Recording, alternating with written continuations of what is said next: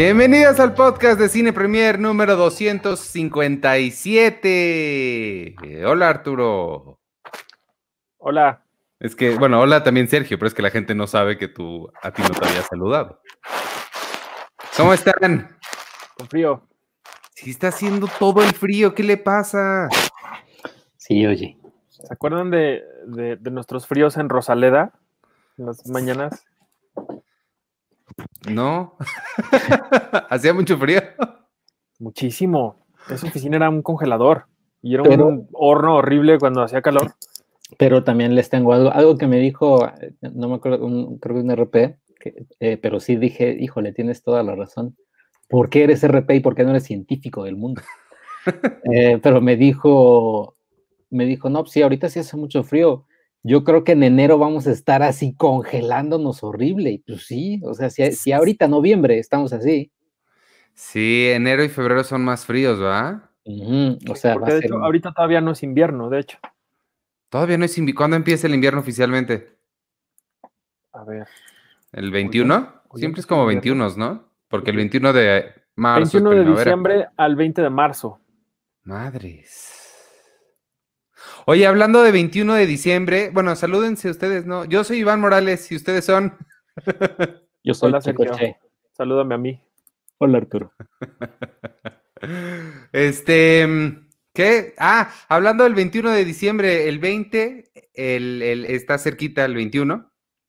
Y mira, ya puso Sergio el letrero del Patreon. Recordarles a la gente que está, está eh, ya oficialmente abierto el Patreon de Cine Premier. Ya tenemos bastantes personas allá adentro, pero métanse más porque se está poniendo buena la, conversación. Lo que es es básicamente un sistema de casas en el que cada quien escoge los, la casa que más se les ajuste. Ahí tenemos contenidos específicos para gente que quiere dedicarse a hacer cine, gente que quiere dedicarse a saber más sobre el arte cinematográfico desde un punto de vista más, eh, pues más serio, más de análisis, y a la gente que quiere nada más saber sobre superhéroes, sobre cosas geek, y este, y bueno, estamos, estamos haciéndoles contenido específicamente diseñado para sus intereses, pero lo que les iba a decir es que eh, el 20 de diciembre vamos a tener nuestra fiesta de Navidad, nuestra fiesta de Navidad para los Patreons.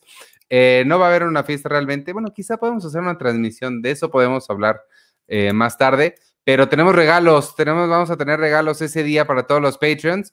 Ahí ahorita Sergio en cualquier momento va a poner las, las imágenes que le pasé. Este, vamos a estar regalando varias cosas para todos los Patreons como celebración de fin de año. Ha sido el peor año en la historia de la vida, pero este, pero lo vamos a celebrar y celebrar a toda la gente que se una al Patreon. Entonces vamos a tener varios regalos especiales de Navidad para toda la gente que se una, que ya esté unida de aquí a entonces. Y Oye, son ¿qué, qué tal, ¿qué tal que nos está viendo así alguien que es un vampiro y dice, "Ay, el peor año de la historia, por favor, el peor año, año de la historia fue 1837, nadie sabe de este año. el peor año de la historia moderna, el peor año de, de- de la historia de nosotros tres. Ajá, puede ser. Entonces, deja, ya pongo aquí el share screen y aquí está. Ándele. Esos son algunos de los regalos que vamos a tener para los Patreons de Cine Premier. El día 20 de diciembre vamos a hacer nuestra...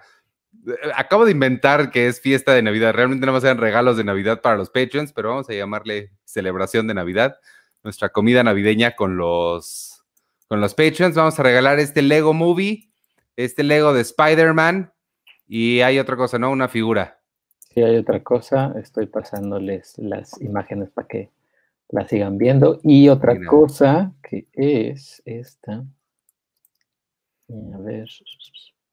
Esa es una figura de Venom eh, exclusiva para, para Patreons, está bien padre. Y lo más padre de esto, ya hablé con, con Víctor, que es el, como ustedes saben, el zar de las suscripciones y de los envíos. Me dijo que podemos ofrecer envío gratis, bueno, obviamente gratis porque son regalos. Entonces, a donde, a cualquier parte de la República Mexicana donde ustedes estén, si son parte del Patreon de Cine Premier, antes del 20 de diciembre van a poderse llevar alguno de estos regalos este, directamente hasta su casa en nuestra celebración de Navidad. Recuerden que es esta figura de Venom que está bastante, Bastante padre. Está, está, Sí, tiene muchos detalles. Después vamos a hablar de ella en los tesoros del colecto, porque esa la tiene Víctor ahí en su casa y ya está. Esa nos la mandaron abierta, entonces la podemos abrir. Entonces, el domingo yo creo que vamos a hablar de ella a detalle en los tesoros del colecto a las once y media de la mañana. Pero pues váyanse uniendo al Patreon, amigos, patreon.com, diagonal cine premier, para participar, para poderse participar en la, en la comida navideña y llevarse estos regalos. Además, por supuesto, de todo el contenido exclusivo que tenemos para ustedes, las posibilidades de leer todas las revistas digitales que hemos hecho y que seguiremos haciendo, ver el sitio sin publicidad, de verdad es una maravilla ver el sitio sin publicidad, participar en todas las conversaciones que están sucediendo en el Discord, que es nuestro foro de discusión, y un montón de contenido especial. Sergio está haciendo reviews de Mandalorian, por ejemplo. Yo les estoy dando consejos de creatividad en las mañanas. El otro día Arthur regaló unos pases para los cursos que da de, de Harry Potter. Entonces, bueno, el club de lectura, ¿no, Arthur? Sí, y el de, y el de cine mexicano. Y el de cine mexicano. Entonces, muchas cosas exclusivas. Tenemos, ah, por cierto, tenemos todavía para los Patreons de Aprendiz, que es la casa que de toda la gente que quiere dedicarse a aprender más. Eh, todavía nos regaló Enrique eh, Figueroa unos em, pues, becas para el curso que está dando de historia a través del cine, historia de la Ciudad de México a través del cine eh, y análisis audiovisual para niños. Entonces tenemos varias cosas ahí en el, en el Patreon disponible para ustedes. Y pues nada, está padre, métanse patreon.com, diagonal, cine premier, además libre de trolls. Ajá. Me, me, me, me le he pasado viendo algunos comentarios nada más para después ponerlos como ejemplo. Literal, mi tweet o mi, mi story que ya la estoy planeando va a ser, este son el tipo de comentarios de los que te puedes evitar como miembro del Patreon de Cine Premier, porque de verdad hay una gente que yo no sé por qué está, no sé por qué tienen que comentar así, pero toda esa gente nos la estamos eliminando en el Patreon. Y ya, ese es mi anuncio de hoy. ¿Qué vieron esta semana? Eh, um, yo, um, bueno, nada más eh, como así rápidas, porque creo que nadie la vio. Amores, Amores Modernos. No sé si tú la viste, Arturo. Ah, caray. No, fue, fue de las de las películas que, que, que llegaron con la pandemia, entonces se me perdió la verdad del, del radar. Creo que ya está en Amazon Prime o en, o en algún lugar. Creo que ya la subieron a algún lugar, pero no, no lo he visto. Sé que por ahí suena la alerta sísmica sin Es- mayor razón. Es lo, es, es lo que quiero más que nada recalcar. Es la mayor estupidez que pudieron haber hecho. Es que, o sea, sí, no, o sea, entiendo que, ay, hay que ser realista, pero no, no pongas la alerta así. So- Sobre todo, imagínate, y, o sea, imagínate esto en una época donde no hubiera habido pandemia, donde imagínate esta película mexicana haya tenido, no sé, su primer fin de semana y la, y la sala medianamente llena, porque además es un buen cast, ¿no? Ilse Salas, Sí, este, Leonardo Ortiz Gris. Leonardo Ortiz Gris, Eh, Enrique Paleta. ¿Cómo se llama este hombre? Buenísimo. ¿Güeros? ¿No es güeros? Mm, Bueno, no, sí. Leonardo Ortiz Gris es de Güeros, pero Andrés Almeida, el que está ahí al lado Ah. de Ilse Salas. Andrés Almeida. Ah, bueno, yo ahorita quiero comentarles otra cosa, pero Ludvica Paleta, etcétera. Pero imagínate el cine lleno, o sea, en una época donde si no hubiera habido pandemia, y estás viendo la película y entonces empieza la alarma sísmica de guau, guau, guau. O sea, yo, yo, yo ya sabía que había una alerta sísmica en la película, pero aún así cuando llega la escena, así dije, ah, caray, espérate. Changos. Y empieza Ludvica Paleta, ay, está temblando, y, y se salen porque están como en un hotel, ¿no? Y, y se salen y algo así, pero dices, pues no pongas el sonido tal cual, o sea, porque sí, sí te saca de onda. Hay un corte de Roberto Fiesco que se llama Fotomatón que tiene, que, que es alusivo al, al sismo del 19 de septiembre del 2017 y tiene una alerta sísmica, pero es distinta a, a la que oímos en la calle. ¿no? Aún así, cuando la escuchas, pues te saca de onda, pero sí no me imagino estar viendo una película y que de pronto suene, porque pues así como estamos ya de, de ciscados o de, o de más bien, bien, bien entrenados a lo que tenemos que hacer cuando suena, pues sí me parece un poco, un poco una, una Irresponsable. decisión. Una, una decisión irresponsable de Matías Meyer, que es el director de la película. Y, y ya llegó Penny. Hola, ¿aquí, ¿de qué hablamos? ¿Por qué hablamos de Matías Meyer? De amores modernos. Y tengo otro, otro, otro detalle que justo, eh, y más en esta foto me estoy dando cuenta. Eh, me van a perdonar Penny y Arturo, pero ahorita se me fue el nombre de, de mano de obra, ¿cómo se llama? su Luis? Alberti. Luis. Alberti, Eh, veo que sale aquí en esta imagen de Amores Modernos, Ajá. eh, junto con María Évoli, que, que ella sale en Tenemos la Carne. Y bueno, pues a, a Luis Alberti no lo vi en la película, ahorita que lo estoy viendo en esta imagen promocional. Y, Ah, a. María, y a María Évoli tampoco la vi. Y yo a María Évoli le, le escribí porque vi que subió una cosa en Instagram, pero sí dije, no, ya, no, así, vi esta foto y ya, o sea, como que sí le escribí y le, y le pregunté, o sea, oye, ¿por qué no sales? Y ya nada más me contestó buena onda, me dijo, no, pues es que, pues, o sea, no porque, este, eh, o sea, como que el tratamiento de su personaje, pues, o sea, como que fue cortada de tal cual en el corte del director, ¿no? En el corte final, pero Luis Alberti también, o sea, siento como que se me hace medio, Újule. medio Ah. raro. ¿Es Concepción Márquez? Sí, la que está hasta la esquina es Concepción, que no sé si sale. ¿Sale ella también, Chaco? ¿Sí, Sí, ¿Ella sobrevivió sí. al corte? ella, eh, sí, ella sobrevivió al corte, pero no sobrevive en la película, no es spoiler, porque le pasa esto a los cinco minutos. Este, No, Oh. por Dios. Oye, que nada más quiero, cada vez que voy a Concepción, me, me- me acuerdo de cuando tuvimos un photoshoot del Ariel en los, en los, en la antigüedad, ya saben, por ahí por Mesopotamia, cuando se podían hacer photoshoots. Este, y te acuerdas, Arthur, que llegó con sus caireles, o sea, era como muy casual, todo el mundo llegó como con ropa casual y todo, y Concepción Márquez, o sea, se- se había, no sé si había ido al salón de belleza o se los hizo alguien en su casa, pero llegó con un peinado así hermoso de caireles, de esos que te haces enchinado el cabello y un vestido así preciosa. Nada más quería como decir Sí. eso. Sí, ella, ella fue la más emocionada de, de- de nuestro photoshoot, la verdad. Que Y muy aquí, agradecida. Sí, por ahí, a ver si tienes la foto. Y muy agradecida. Y de hecho, cuando, cuando fue la ceremonia del Ariel, yo me la encontré y me volvió a agradecer que, que la, que la invitamos a, a esta sesión. donde Según yo como fue julio de 2019 porque lo movieron, o junio. junio. Creo que fue Fue junio. junio. Fue Junio. junio. Si estuvieras suscrita al Patreon de Cine Premier, podrías entrar a ver las revistas digitales Muy bien, y ya la estarías viendo en este momento. está perfecto ese anuncio, me encanta.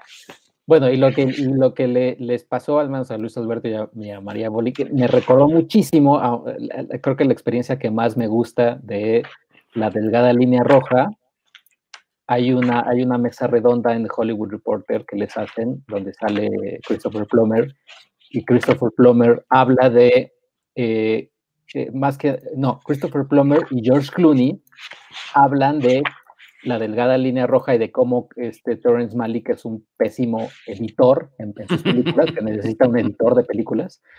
Y él habla de que, o sea, George Clooney dice, es que eh, Jim Caviezel, si es Jim Cav- o Adrian Brody, eh, creo, creo que es Adrian Brody. eh, Adrian Brody lo cortaron de la película, o sea, y que Adrian, Adrian Brody se entera, o sea, él es el protagonista en la delgada línea roja, George Clooney lo cuenta. Él dice, la delgada línea roja, donde sale George Clooney, dice, la película está hecha o se estaba filmando alrededor del personaje de Adrian Brody, ¿no?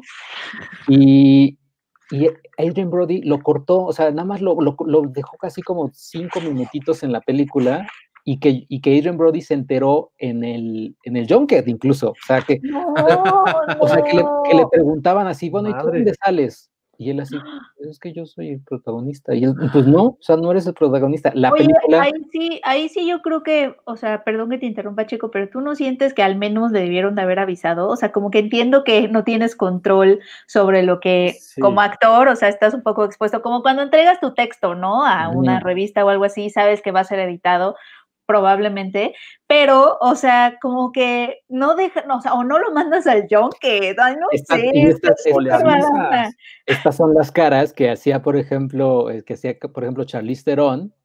Y, o sea, cuando se enteran tal cual, cuando les- es George Clooney les está contando el chisme, así de, es que Adrian Brody lo cortaron de la película. Y, este, y Tilda Swinton, o sea, y sí dicen, Sus caras de indignación. ¡Ah! Bueno, Sí. eso le pasó a Jessica Chastain, ¿no? Con, con la nueva de Javier Dolan. Con la nueva Javier Dolan. No, eh, la delgada línea roja creo que tenía así como, tiene varios. Eh, eh, Terrence Malick cortó a Christian Bale de su siguiente película. O sea, Christian Bale filmó con Terrence Malick varias escenas y lo, lo quitó. Lo O sea, quitó. imagínate los, los tamaños de Terrence Malick para quitar a- a, Wow. Christian Bale. Pero es que es eso, o sea, como que, ajá, ¿cómo, cómo, ¿cómo te atreves a hacer eso? O sea, yo me siento muy mal, digo, no sé, o sea, cuando yo edito textos, yo sí me siento mal cuando voy a hacer cambios muy grandes, de hecho no me atrevo, se los regreso a los, a los escritores porque siento que, no sé, o sea, como que, no sé, no, no, no se puede hacer eso.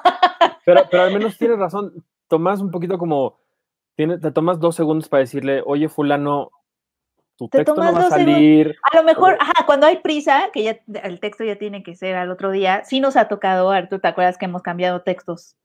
O sea, Sí, sí. fuertemente cuando ya no podemos regresarlos, pero se les avisa, o sea, como de, oye, mira, vamos a hacerle estos cambios porque, o sea, al menos para que sepa. Pobre de Brody ahí, imagínate la premiera así de, "Ah, chinga, pues que no estaba yo aquí. Y además, Ah, doble, doble, porque ¿por qué lo mandas al Junket?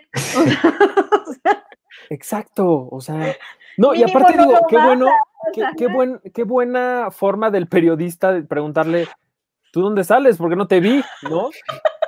O sea, No. sí es una, eh, digo, sí es un poco de pena, pero, pues, pero también llega un momento en el que dices, ¿cómo le pregunto, o qué le preguntas a alguien que no viste en la película que acabas de ver? ¿No? Es, es como, ¿A ustedes no les pasaría como que dudarían de sí mismos? O sea, a mí sí me pasaría, como a veces mi memoria es medio mala, a mí sí me pasaría como de, no me acuerdo de él, pero seguro sí sale, pero no me acuerdo. Entonces, y quizá le haría preguntas nada más generales como para... A mí, me- a mí me ha pasado que, que los reconozco, o sea, sé que sí sale en la película, pero no estoy seguro quién era. Entonces me da, me da, me da cosa preguntarle algo muy específico. Sí. O, o me ha pasado que, yo más bien, yo dudo de mi memoria y me, pas, me ha pasado que es que también luego te, te traen a tanta gente a veces y no te dicen necesariamente, pues nada más te dicen, aquí está Jonathan. Y tú así, Jonathan, ¿quién es Jonathan? y no sé si es escritor o productor o actor o qué diablos. Y, y sí les tengo que hacer luego preguntas súper genéricas. Sí, sí me ha pasado. Sobre todo cuando no sabes mucho de la película, no te han pasado nada de información, cuando no la pudiste ver, cuando... Sí, claro, pues sí, ¿no? Es que hay, hay veces en las que te dan a alguien y nada más y te mandan es, un... nue- es nuevo, ¿no? O sea... Sí. eh, Como a mí eh, con Kevin debut. como a mí con Kevin Pola, que le dije, pues no sé más tu personaje más que su nombre, cuéntame, y él, pues es muy importante. No, lo, ¿qué relación tiene con los personajes? Toda. Ah, bueno, gracias, señor. Hasta Ah, luego. bueno. sí, Oye, ¿ya viste? Ah, bueno, gracias, señor. Hasta luego. Gracias, señor. Hasta luego. No, de verdad, esa entrevista sí la corté porque dije, no me está contestando este viejo pelado, pues me voy, Pues sí. ¿no? Pues, Ah. ¿Qué hago? ¿Ya viste Cuestión de Honor? No lo he visto. Arturo. Es que hay 72 festivales ahorita, Iván. Llegó no. Disney Plus. Sí, no, es- Este- está muy difícil ver ¿A, qué hora, ¿A qué hora la gente se pone a ver The Crown? O sea, ¿en qué momento? Y yo me sentí muy culpable ayer, Arthur, porque con todas las cosas que hay que ver, ayer en la noche me puse a ver Maléfica Mistress of Evil Nice. Plus. Mira, ahí está la foto de, de- de Concepción. Sí, ya la había encontrado, pero Checo fue más, li- fue más, fue más listo. pues la pasó Arturo. Ah. sí, ahí está Vela, trae sus cairelitos. Es súper linda, llegó, porque sí fue como muy, muy casual. Mira, es- el de al lado está en pants. El otro ni estaba. El Había- otro hay ni una estaba, persona en esa foto que no, que no estaba. que la photoshopeamos, exacto. La Pero de hecho, esto- eso fue un, un concurso que hice aquí en el podcast. No sé si fue justo cuando no entregué mi premio, Ah, es sí. posible. que ganaron y adivinaron cuál- qué, qué personaje. De ahí no. Seguro ahí. Pero mira, ahí está Astrid Rondero, Alizarín Ducolom, eh, está em, tu, tu amiga. Sofía este, Alexander Katz. Sofía Alexander Katz, está Naira Musmaza, está... Eso fue el año pasado, en la revista que tenía la portada de Stranger Things. Y, y- y era otra portada también, pero no me acuerdo cuál. Sacamos ese- do- Ese photoshoot estuvo increíble. ¿Fue el último que hicimos? Sí, ¿verdad? No. Sí, de creo que las sí. mujeres en la cineteca. Oye, No, había no, otra no portada, era Stranger Things con otra cosa y no tengo esa revista en mi Spider-Man. Oye, sí tenemos un eco todos muy raro. Porque ahora está en todos. A ver, deja, a ver, voy a silenciar a, a mí primero.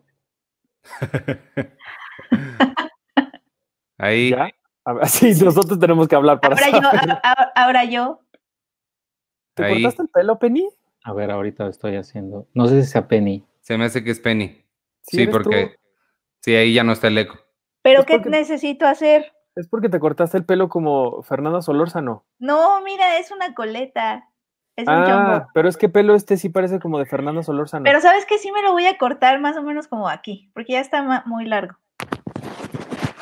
Ah, mira, dice Manolo Lozano que cuando no entregaste el premio, la pregunta era qué significaba el HD en el nombre de arte. ah, ah. Y aparte me sentí mal porque el ganador más bien me regaló un libro a mí. Sí, sí, es cierto. Este, oye, Pero- yo, pero sí. yo, yo traigo la propuesta de una sección que se llama Cine Premier no impresa para hablar de las portadas que sacamos, pero cuando, es una muy cuando, buena idea. crean, cuando crean que es un buen momento. Pues no, ya. adelante. Yo lo único que iba a preguntar era si fue el último photoshoot que hicimos, ah, o sea, antes de, de la pandemia. Hicimos otro, eh, hicimos otros para la sección de mujeres. Hicimos uno con Elena Fortes y hicimos uno con Mónica Revilla, que Ajá, es la de guionista del baile de cuaren- los 41. Pero eso Sí, sí, fue pero lo. de juntar gente, ¿sí fue la última vez que lo hicimos? Sí. Sí. De hecho, por- porque además no lo hacemos como para muchas más cosas. Este siempre es nuestro photoshoot del Ariel y creo que antes el único que de que no hemos hecho de Ariel ha sido como el de las mujeres cineastas Sí, bueno, pe- pero bueno, me el, acordando. el de Guadalajara. Este de, justo, este del, del Ariel, lo hicimos, no me acuerdo si, si después de nuestro viaje a Guadalajara o antes. Fue, fue antes, fue antes del viaje a Guadalajara, porque a Guadalajara, no- ah, no, No, fue después, porque invitamos, invitamos a Luis, a, a Luis Telles, ¿te acuerdas que estábamos y dijimos, Sí, Luis, pues si vas a andar por allá? sí es cierto, porque sí, porque a Guadalajara nos fuimos a principios de mayo, finales de abril, una cosa así, para, para fue- poder sacarla en julio. Y esta fue en mayo. Ajá, pero digamos que lo, lo- o sea, fueron dos días de, de distancia entre uno y otro, Sí, sí, sí, como una semana más o menos. y alguien, creo que alguien de ustedes se iba a Pixar. Estuvo O sea, de locos. Yo, yo, yo me iba, yo, yo tenía un viaje y lo cancelé porque estaba muy, muy, este, mandamos a alguien más que no llegó. Creo que fue cuando Antonio Camarillo no llegó a Berlín. Así fue. Se, se perdió el avión. Qué feo. No sé si, si, si necesariamente él, él querría que sacaras eso en el aire, pero. Ay, perdón, amigo, amigo Antonio. No, a todos nos ha pasado, creo. Oye, pregunta Tainoco Rivera. No, a- sí, ha- haz algo con el micrófono. Ah, fui yo. Me puedo salir si quieren y volver a entrar. No, ha- hay algo prendido que está causando. Pero Eco. soy yo, ¿no? Al Sí. parecer eres tú. A ver, me voy a salir y vuelvo. Dice Tainoco Rivera, duda, lo de los seis meses de Patreon tiene que ser continuos o salteados, también vale. Eh, de lo que habla Tainoco es, hay un, uno de los beneficios de, los, de las casas Pau, es que a los seis meses de ser miembro de, de- esa casa recibes un kit de identidad. Ese kit de identidad trae, me parece que son calcomanías, pin, playera, gorra, que vienen brandeadas con la casa a la que perteneces, eh, Tainoco. No, sí tienen que ser seis seguidos porque es eh, básicamente necesitamos ese tiempo para que se junte el dinero para poder mandar a hacer las, esos kits de identidad. Este, entonces sí, sí tendrían que ser seguidos porque una cosa que puedes hacer es entrar y salir, eso, eso se puede del, del Patreon con, con mucha facilidad te puedes eh, cancelar la suscripción en caso de que no te haya gustado por alguna razón, aunque no me imagino a alguien que no le gustara. Y este, y sí, regresar después. Eh, y Manolo Lozano pregunta, ¿en cuál de los Patreon está el podcast de Booksmart a la mexicana? El, los, los videos de Booksmart fueron cosas especiales que estuvieron haciendo Penny y Mabel para los podcastones. Todavía no arranca como algo oficial. Entonces ahorita nada más están ahí como parte de las listas de reproducción Digo, en el eso YouTube. es una buena idea que sea para Patreon. Pero este, es una buena idea. Estoy hablando con Mabel, estoy tratando de convencerla, es una mujer muy ocupada. Entonces, su hijo. este, sí, porque además Mau nos tiene que dar chance de hacerlo. Entonces, que sea parte Mau del, del podcast. Y, y- pero esta- estaba en eso, me quedó de, de decir si, si se iba a poder. Yo le decía que, que, o sea, que, que hiciéramos cada que, que pudiera, ¿no? Ella, o sea, no tiene que ser cada semana o algo así, sino que eh, cuando ella más o menos pudiera, cuando pudiéramos las dos, entonces en eso estamos, pero es, es buena idea que sea para el, para el Patreon. ¿En, qué, ¿En, qué, ¿En qué lugar lo pondrían? ¿En monóculo? Porque no, está eh, para los tres de Pau usualmente. Ah, yo creo, sí. Va, va, va. Para las tres casas más. Eh, va, va, va. Muy bien. Este, oye, Arturo, están preguntando mucho sobre los bailes de los 41. Sí, sí. Están preguntando mucho por el baile de los 41. ¿Puedo hacer el cine si estamos Están preguntando si, si, vamos a organizar un baile de los 41. Estaría padre. Estaría padre. Pero sí seamos 42, ahora sí. Hola, Uruguay. Oye. Da tu, da tu, tu, tu ¿Qué haces? Es mi claqueta para marcarme el tiempo. Cine Premier, no impresa. Pero, pero, siento que tienes ahí un gallo atorado. Así va. Otra vez. Sí, siento que tienes que vocalizar. La, la, la. Cine Premier, no impresa. La, la, la. Pues Sandra Pérez, super chat. Ay, muchas gracias, Sandra. Hola, solo quiero presumir que ya me registré al Patreon. muchas gracias, Sandra. Muchas gracias. ¿A qué casa te registraste? ¿Te, metiste a una casa como de Harry Potter? Tenemos casas como de Harry Potter. Sí. Eh, eh, ya se fue Artur, pero vamos a hablar de, de nuestras portadas digitales. estoy. Tenemos dos sacamos dos portadas digitales. No son revistas digitales, son portadas digitales para nuestra cobertura digital especial que hicimos en el sitio. Y una fue justamente del baile de los 41, que no he podido ir a ver, entonces Arthur nos va a platicar todo. a menos que alguien más la haya visto. Sí, sí está. Y además está muy padre. La, nuestra portada digital la, la presumió incluso hasta Alfonso Herrera. Sí, por ahí anda. A ver, se las voy a poner. A, a, estoy buscando para ponerlas. Gracias, Checo. Sí, pues bueno, la verdad es que el, baile de los 41 es una de las películas mexicanas que formó parte de nuestra lista de lo más esperado del año a, inicios de este, de este 2020. Incluso por ahí salía Alfonso Herrera en nuestro, en nuestro bonito, en nuestro bonito carrusel anunciando esta, esta lista que, que siempre nos gusta mucho hacer a, a inicios de año. Y y la verdad es que es una historia que yo conocía poco, que es, una historia que yo había oído muy pocas veces, en las que nunca había eh, profundizado más en saber qué era lo que, de lo que trataba, qué había sucedido en realidad y, y demás. Esta historia trata de una redada que hubo en 1901 cuando la policía de la Ciudad de México irrumpió en una fiesta clandestina, una fiesta de puros hombres, donde algunos de estos caballeros que estaban ahí estaban vestidos con ropa de mujer. Había, había personas que sí estaban vestidas con, con frac, muy elegante y demás, pero había otros que portaban vestidos y joyería y demás. Entonces, esto fue un escándalo por lo que se hizo con estos hombres. Se les humilló públicamente, se les condenó frente a, toda, a toda la gente y se les llevó a distintos lugares del país, me parece que a Yucatán o por allá, para que pagaran por este crimen que habían, eh, que habían hecho ellos, y digo crimen entre comillas para la gente que no nos esté viendo, y, nunca se supo más de ellos. Por ahí algunas veces se llegó a rumorar que en este baile no eran 41, sino 42, y que mm, este número 42 era un hombre que, en este momento se me está yendo su nombre, pero que es, era yerno de Porfirio Díaz, o sea, era esposo de la hija de Porfirio Díaz y que debido a su relación con, con, pues con el presidente de aquel entonces, este hombre que duró tantos años en el poder, que era un, hombre muy poderoso en, nuestro país, pues bueno, se decidió quitarlo de los registros de, aquella fiesta, de aquel escándalo. Ignacio, Ignacio algo se llama, perdón, que ahorita no tengo el nombre, ahorita lo, busco, pero, pero bueno, él, él, digamos que se eliminó de esta historia. Y por muchos años, como les digo, poco se sabía o se había hablado al respecto de este tema.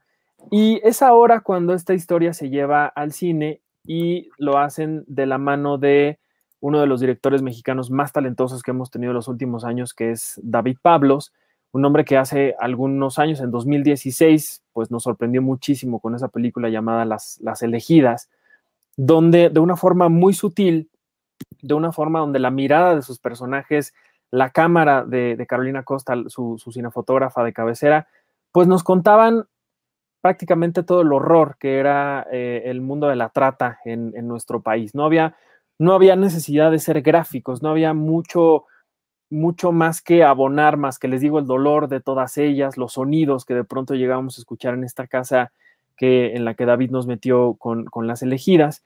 Y ahora de cierta forma hace lo mismo con, con el baile de los 41. Eh, sí deja mucho que sus personajes principales nos cuenten todo con esas miradas que casi que ni parpadean de, de, en estos momentos tan apasionantes que hay en, en la pantalla.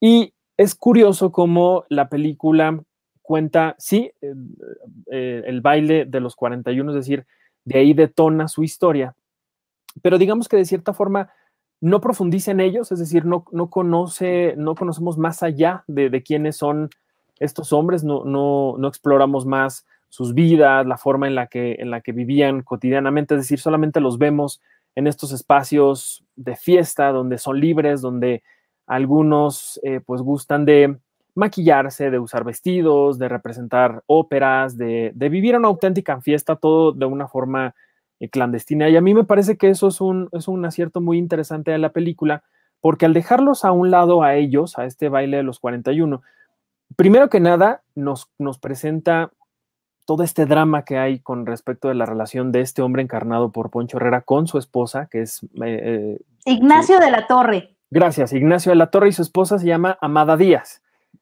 Y su esposa, la, la eh, Amada Díaz, le da vida a Mabel Cadena. Y además con el tercero en este trío, que es Emiliano Zurita, y su personaje se llama Evaristo, mm, también ahorita se me fue el nombre, disculpen ustedes con, los nombres. Pero se llama Evaristo, ¿no? Entonces, digamos que en, en este Rivas. trío, Evaristo Rivas, gracias. Este trío, ellos a, a partir de, de, esto, pues nos, nos cuentan un poco de, de, de esta de este machismo, de estas ideas cuadradas que se vivían en ese entonces. Con esta, con esta relación entre ellos tres, la película sí crea como muchos paralelismos entre ese México del porfiriato que pasó hace tantos y tantos años, pero que sigue siendo muy actual. Sí seguimos viendo un, México que sigue arrastrando muchísimas cosas desde aquel entonces. Y además, me parece que la película también hace un, pues es un llamado muy interesante a, la forma en la que la gente reaccionó a, este, a esta historia, ¿no? La forma en la que se les condenó, les digo, a, a estos hombres. Y si bien no es una película, ¿cómo, cómo decirlo? Que busque eh, aleccionarnos sobre, el, sobre este baile de los 41, es decir, les digo, no nos cuenta la historia de todos ellos, no profundiza más allá de, de estos momentos donde los vemos, sí sirve muchísimo para, les digo, mostrar esto que, que, seguimos arrastrando en este México, que sigue siendo muy homofóbico, muy machista, que sigue teniendo ideas muy retrógradas, que, que de pronto eh, se han pasado más de 100 años de, del porfiriato y seguimos igual o peor, ¿no? Y esto creo que lo que más me gusta de la película, uno es que sí nos muestra una historia que nunca más debería de suceder, que pensar que podría volver a suceder en este país no es descabellado, porque seguimos en una sociedad, les digo, muy, pues muy violenta contra la gente que no, eh, que, que, forma parte de las minorías.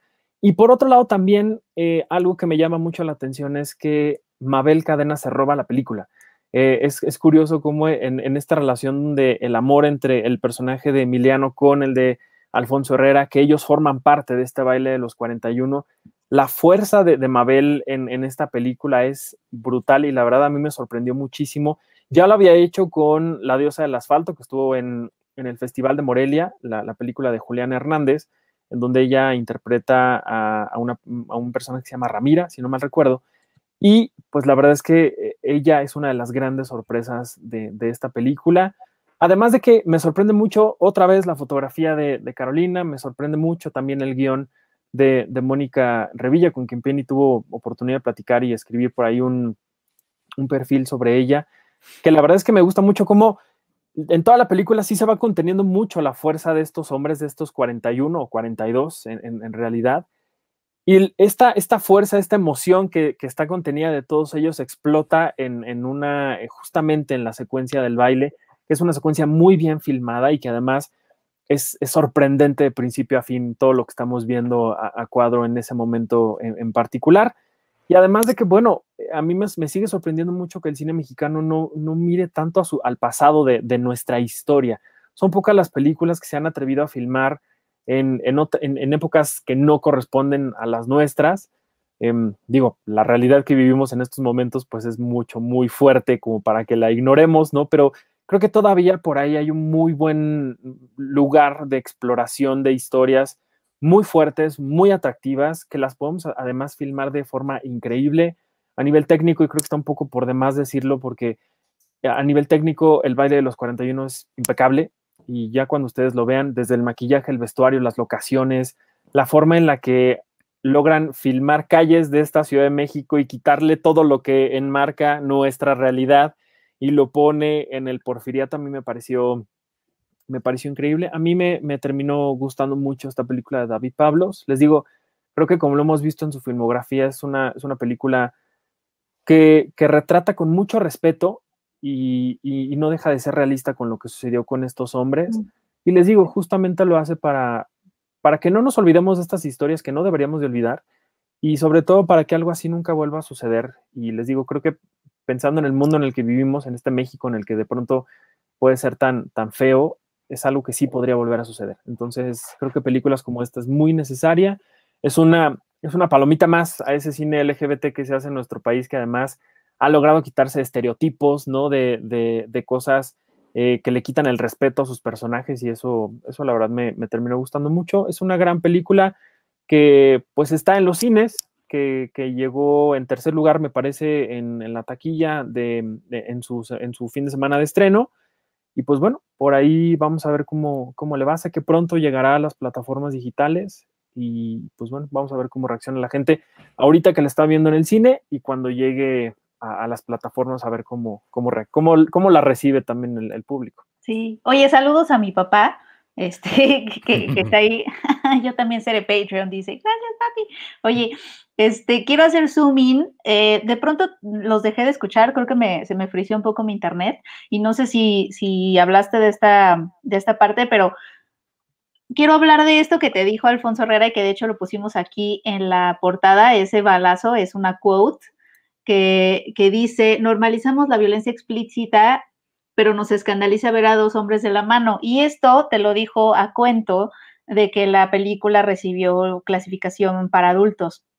Sí, yo no la he visto y cuando yo, cuando yo, yo no la he visto, pero eh, cuando yo supe de eso, sí me, sí me, se me hizo o sea, ¿qué tipo de escenas tendría que tener el baile de los 41 si a Nuevo Orden le dieron una clasificación B15, por ejemplo, ¿no? Que también tiene escenas como muy, muy, muy, muy, fuertes. Este, entonces, me, sí me dio curiosidad y un poco también ellos te hablaron de esto, de cómo, de cómo sí está, hay cosas que están súper normalizadas como en la pantalla, en nuestras películas, como la violencia explícita o los desnudos de cuerpos femeninos, etcétera, pero eh, cuando se trata de dos hombres besándose, clasificación para adultos, ¿no? Sí, la verdad es que fue algo, un, tema bastante, bastante peculiar cuando, cuando hablamos del baile de los 41. Sí hay una secuencia en donde hay una orgía entre todos estos hombres, eh, es decir, digamos que de cierta forma, a ojos de algunas personas, no me incluyo desde luego, parece, podría parecer esto una muy buena razón para ponerle clasificación C a la película. Ahorita que tú mencionas Nuevo Orden, sí me llama mucho la atención, lo comentamos aquí. Hay una parte en, Nuevo Orden donde el ejército, con un aparato que emite toques, eh, ejerce tortura anal con algunas personas que están ahí. Lo vemos. Vemos cómo queman cuerpos delante de la cámara. Es decir, eh, si estamos hablando de imágenes sorpresivas, no sorpresivas, eh, ¿cómo decirlo? Choqueantes, por decirlo de alguna forma, me parece que en ese sentido, Nuevo Orden, pues es muchísimo más escandalizante que lo, que debería de ser el baile de los 41. Y siento que esta razón que escandaliza el baile de los 41 es más por lo que trata la película que por lo que vemos en la pantalla. Es una secuencia de unos segundos, la verdad, que no, o sea, les digo, a mí, eh, eh, desde mi punto de vista, pues no, no me generó más allá de como un elemento narrativo para contar la, historia. Estuve, estuve preguntando mucho al, respecto de esta, de esta clasificación. Hablé con, alguien de, la Dirección General de, Radio, Televisión y Cinematografía, que es la RTC, los que, eh, digamos que clasifican las películas para, para cuando llegan a la cartelera. Y la razón que ellos me dieron para esta clasificación C es que en la película eh, se encontraban imágenes de contenido sexual explícitos, dice ahí masculinos y femeninos, detallados en primer plano y con larga duración, especialmente en la secuencia que da origen al título y al tema central de la película, que es esta secuencia que, yo les digo.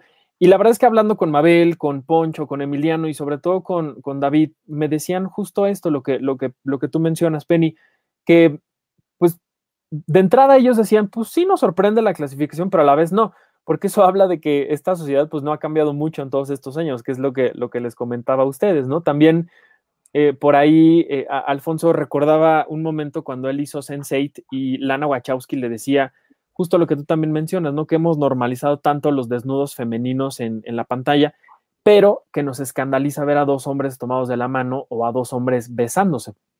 Y creo que finalmente una de las otras opiniones que, que también me, me, gustó mucho, de entrada Mabel Cadena me decía, ¿qué tipo de programadores tenemos en México? ¿Quiénes son esas personas que toman las decisiones? Algo que no sabemos. Recuerda mucho un documental que hemos platicado por aquí varias veces de, en Estados Unidos, que también era un documental que, que buscaba estas mismas preguntas, ¿no? Respuestas a estas mismas preguntas de quién rayos le da la clasificación a las películas, es decir, qué tipo de personas son las que están encargadas de esto.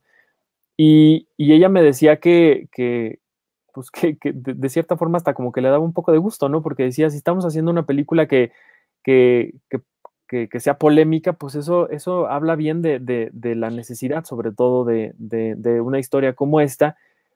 Y David decía algo, me sorprende mucho que sean eh, más censurables los desnudos masculinos, los actos amorosos entre hombres, que la violencia explícita, ¿no? Y, y sí hablé con ellos de justamente de, nuevo orden, no quisieron profundizar más al respecto y lo entiendo, pero, pero sí, justamente a mí me parece pues un poco, un poco sin sentido que, sea esta clasificación, porque a final de cuentas limita al público que, puede, que puede ver esta película y, sobre todo que sí, que nos habla de, de, de algo que yo creía que ya estaba superado. ¿Hace cuántos años no escuchábamos que pasara esto con una película? Y a mí ya se me había hasta olvidado las clasificaciones cuando, cuando hablábamos de películas, porque hace mucho que ya no, ya no me, ya no escuchaba yo que dijera alguien, le pusieron clasificación C o D a mi película y nadie la va a ver. Eso ya no había pasado. Desde el infierno, incluso. Creo que el infierno fue la última que tuvo clasificación C que yo recuerdo. Entonces, pues sí, creo que habla mucho más de otras cosas y no particularmente de la historia que estamos viendo aquí. Sí, sí, es cierto. Pues sí, esa fue nuestra cobertura digital. Pueden, pueden entrar a cinepremier.com.mx para ver, leer el artículo que hizo Arthur y le, eh, eh, también tenemos uno sobre Mabel Cadena y sobre la guionista Mónica Revilla. Está la crítica también que hizo Arthur. Eh, entonces, para que sepan todo, todo, todo lo que hay que saber del baile de los 41. Y la otra portada, y ahí más bien le voy a dar este palabra a Checo, es sobre nuestra cobertura de todo lo que hemos hecho de Disney Plus. Este, pues ahí está nuestra portada.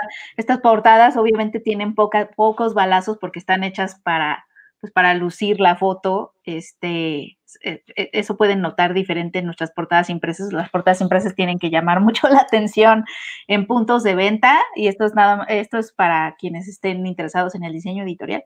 Eh, pero estas portadas, como son básicamente las pusimos en Instagram y las estamos luciendo en, lo digital, pues no necesitan como tanta, tanta cosa. Eh, es sobre Disney Plus. Ah, y Checo hizo un artículo de Mandalorian, pero en realidad es una, es una, es un artículo, el artículo central te lleva como a más o menos toda la cobertura que hemos hecho de Disney Plus y todo lo que tienes que saber. Este, y pues sí, sí tenemos bastantes, bastantes artículos de Disney Plus, ¿no, Checo? Sí, o sea, tenemos, tenemos eh, el, o sea, el principal que es como el, el, el, tronco, pues, que nos hizo, que lo hizo Sebas, eh, y que a partir de ahí ya son, son las ramificaciones de, eh, de Mandalorian. Luigi también hizo uno de La Dama y el Vagabundo, ¿no? Si no me equivoco. a menos que Penny me haya... Me haya sí, ahí está, entrevistó al, entrevistó al director de La Dama y el Vagabundo. La, dama y el vagabundo. Eh, no, no, sí. ¿Yo ya no me oigo? No, sí. Creo que tu internet está un poco lento y tienes un poco como un desfase. Eh, está, para, está para el desfase. Ah, me voy a salir, sigue hablando. Este, ya, y eh, también eh, Roberto Landaverde, otro de nuestros colaboradores, él hizo uno de eh, Artemis Fowl, que es la otra película. Creo que Artemis Fowl es la primera película que iba a ir para cines, pero la primera que, que al, final, al final Disney dijo, ¿saben qué? Pues esto, esto nada más va a ser un pequeño experimento. Vamos a poner Artemis Fowl en Disney Plus y ya. No creemos que este coronavirus pase a mayores, pero bueno. Eh, Artemis Fowl fue la primera película que, que saltó de la pantalla grande a los cines, o sea, que, se evitó los cines. Y tenemos entrevista con Kenneth Branagh. Y, y pues ya, y obviamente el, el- plato, el, el- título que ha salvado la franquicia de Star Wars, de que, que le ha puesto otra vez nuevamente como el, camino que es de Mandalorian, pues ahí está. eh, se hizo el, artículo, el artículo, digamos, central de la historia de cómo llegó Mandalorian a, pues a manos de Kathleen Kennedy y de John Favreau, que es una idea principal de John Favreau, pero ya desde antes George Lucas había, había dicho que quería hacer una serie de Star Wars, ¿no? Tú que eres más fan, Arturo, sobre todo en 2005, creo que George Lucas dijo que quería hacer una serie de Star Wars y pues toda la gente sí fue como de, pues, neta, porque todavía era, era, era, era Star Wars sin Disney, o sea, era un proyecto como de Lucasfilm. Sí, sí, sí. Fue cuando, Y- cuando empezó a, a- sacar las películas en 3D, que también era un poco como para, pues para vender el asunto, ¿no? Sí, sí, que era para vender el asunto. Y lo que, lo que se habla en este artículo que está, que lo pueden, que pueden acceder ahí en el sitio, eh, eh, uno, tenían 100, ep- 100 un- tenían vislumbrado 100 episodios de esta serie, que iba a ser una serie enorme, 100 episodios, y 50 de ellos ya tenían 50 bocetos. Algunos bocetos estaban escritos por el de Battlestar Galactica, que es este, ¿qué? ¿cómo se llama? Ronald D. Moore o Royal D. Moore, ¿cómo se llama? Iván. A menos que también me haya muteado Iván. Iván también está. Ronald D. Moore. Ah, Ronald D. Moore. Igual está así como, como en, También, en delay. también tiene delay, ¿no? Sí. Ron Moore. sí. Sí, tiene un poquito de delay. Pero bueno, él, él también escribió algo. Yo sí los escucho, ¿no me escuchan a mí? Sí. Sí, Con pero delay. Con, con delay. Vamos a hacer como si esto fuera así, primero noticias o, o, o venga la alegría. Hola, desde. Las Vegas está Iván. Cállate. ¿Sabes qué me pasó el, el viernes pasado en, en el radio donde estoy en imagen con, con Yuridia Sierra? Estoy. eh, bueno, el viernes estuvo Poncho Herrera con, con nosotros y se supone que ya estaba para que iniciáramos la sección normal y de pronto empiezo yo a hablar y me empiezan a mandar mensajes de no han marcado, no contestan, ¿qué hacemos? Y entonces yo así, entre que hablaba y, y contestaba los mensajes, se me estaba yendo muchísimo, o sea, no, no, no pude, pues casi con las dos cosas, y yo así como, no, pues, bueno, este, pues es que sí, ¿no? Y ahí inventándome un poco hasta que ya al final entró, entró Poncho. Entonces, es bastante feo que te pase eso, la verdad. Es bastante feo. ¿Y sabes qué? Creo que Iván hasta ya se congeló, a menos que Sí. se haya quedado leyendo una cita bíblica, que es lo que normalmente hace. Sí, ya se fue. No, mira, ya se fue. Y ahí ahora, eh, ahora entra Penny. Es como lucha libre esto, es como la Sí. triple A. Sí, sí, la sí. WWE. Es que me- el internet anda medio mal, ¿no? Pues el mío no, ¿No? pero. ¿Iván, ya, ¿Iván se salió? Ahí está. Aquí estoy. Este, muy bien. Ah, Eh, entonces estaba, estaba diciendo Penny de, de- de di- diversos eh, colaboradores que han hecho tanto La Dama y el Vagabundo Luigi, Roberto que hizo eh, eh, Artemis Fowl y eh, Mandalorian, naturalmente, eh, de, de algunos de los títulos importantes de, de Disney Plus. Hamilton creo que no tenemos todavía eh, de yo, Hamilton. estoy, yo estoy haciendo algo de Hamilton. Este, Espero pronto terminarlo. Y, y ya, pero sí, y el plato fuerte es Mandalorian, y Mandalorian, si, si van al día, eh, saben que la, la- la serie está extremadamente a- a- al tope, que sigue estando en una calidad impresionante. Y en los Patreon, en la Casa Geek, estoy haciendo las eh, reviews de los episodios. Hasta ahorita llevamos cuatro episodios de eh, Mandalorian. Tenemos tengo-. Yo tengo tantas ganas. Ah, mira, hay un super chat de la mamá de Iván. Super chat. Señora mamá de Iván. mamá. Muchas gracias, Muchas mamá. gracias. Y gracias a la gente que Soy también Wazowski. donarnos hoy a el super chat, se los agradecemos también mucho. Y no, pero lo que te iba a decir, yo tengo tantas ganas de ver Mandalorian que no le he podido ver. O sea, es, es muy curioso porque desde Sí, que salió, desde sí que salió en el Estados fenómeno. Unidos y todo mundo pues la empezó a soñar de una forma muy curiosa, yo dije, pues también quiero verla así, ¿no? Pero por una por otra no pude y ya me alcanzó el, el tiempo y llegó Disney, Disney Plus y de verdad, he teni- eh, o sea, eh, ahorita que hay dos mil millones de festivales y de cosas que ver, no he- el momento en el que he podido verla que ya es a las 12 de la noche, digo, no, no la voy a empezar a ver así porque o me voy a quedar dormido, ya estoy cansado, no se merece que vea así Mandalorian. Entonces, no saben las ganas que tengo de ver la serie, pero no, no quiero verla si no es como necesito estar para verla y apreciarla como sé que la voy a apreciar. Oye, sí, no, eh, te entiendo perfecto ese fenómeno, sí me ha pasado, como que estás apartando el momento perfecto. Sí, sí, sí, sí. Es como cuando vas a comer algo que tienes muchísimo antojo, dices, Sí. no lo voy a comer en la calle, ¿no? O sea, va a ser una cosa así, todo un Por- ritual, casi, Y es, casi. y- y es horrible sucumbir a esa tentación de comértelo en ese momento, porque a mí me está pasando con mi dieta y se lo contaba a Checo. Estoy a dieta por de salud y la gastritis, etcétera. Entonces, pero cuando me doy un lujo, o sea, no me espero, o sea, ni siquiera me espero a sentarme, o sea, llega la comida, porque por lo regular la pido, o sea, hamburguesa o algo así, y me la estoy comiendo en la escalera, me la estoy, o sea, ¿sabes? Como que, y ya cuando llego como a sentarme, ya me la acabé, digo, no, no la disfruté. No, es un, Entonces, un ser despacito. Exacto, entiendo perfecto ese fenómeno y lo estás haciendo muy bien. Oye, Sí, me preguntan mis cinco canciones de Hamilton favoritas. Eso, si quieren, ahorita al final lo digo. mira, ahí Sí, está. así Penny. Penny, así Penny enfrente sí, del así. repartidor, así. así soy, así soy. Y como, pero es que me emociono tanto de por fin estar comiendo algo rico así un sábado después de tres semanas de comer pura sopa de verdura, cosas así. Es como, creo que además me lo como rápido porque siento que me lo van a quitar, o sea, o como que ya no lo voy a comer nunca más, o ajá, o va a llegar algo y va a impedir, se va a interponer entre esa hamburguesa y yo. Entonces me lo como rápido. Sí, muy mal. Me lo como rápido, es nombre de tu sex tape, creo.